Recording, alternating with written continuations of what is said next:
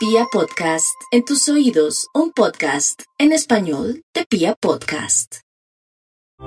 Hoy lunes 18, como cuando pasa una temporada así en la que uno tiene días de descanso y de todo, es una muy buena oportunidad como para recomenzar. Y entonces yo les he hablado en muchas ocasiones del tema de la neuroplasticidad del cerebro y es que nosotros nos enseñaron que los músculos del cuerpo pueden cambiar cuando hacemos ejercicio, cuando cambiamos nuestra nutrición, pero lo que no nos enseñaron tanto es que las estructuras cerebrales pueden cambiar y que dependen mucho de cómo llevamos nuestro día a día. Hoy está súper comprobado que hay una unión entre todos nuestros sentidos, es decir, nuestro cuerpo, nuestra alma y nuestro cerebro y que nosotros percibimos todo a través de nuestro cuerpo y de nuestros sentidos. Entonces, como nosotros sentimos, o sea, es como un puente que va en dos vías, todo lo que pasa en nuestra mente se siente en el cuerpo de alguna manera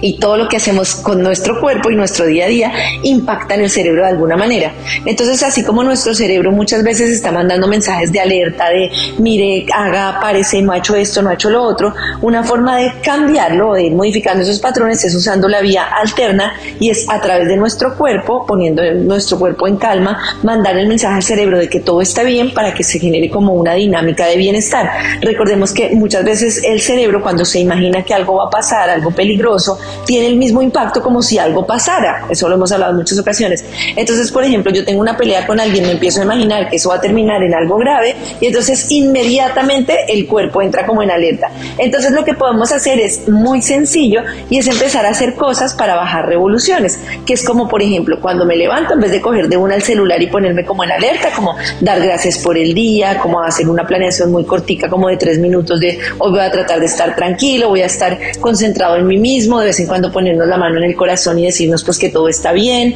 parar a disfrutar de una comida a lo largo del día en algún momentico, parar un poco para hacer una respiración profunda porque la respiración superficial pues no le sienta muy bien a nuestra mente y a nuestro cuerpo y así poco a poco podemos ir cambiando y mejorando los patrones de la mente.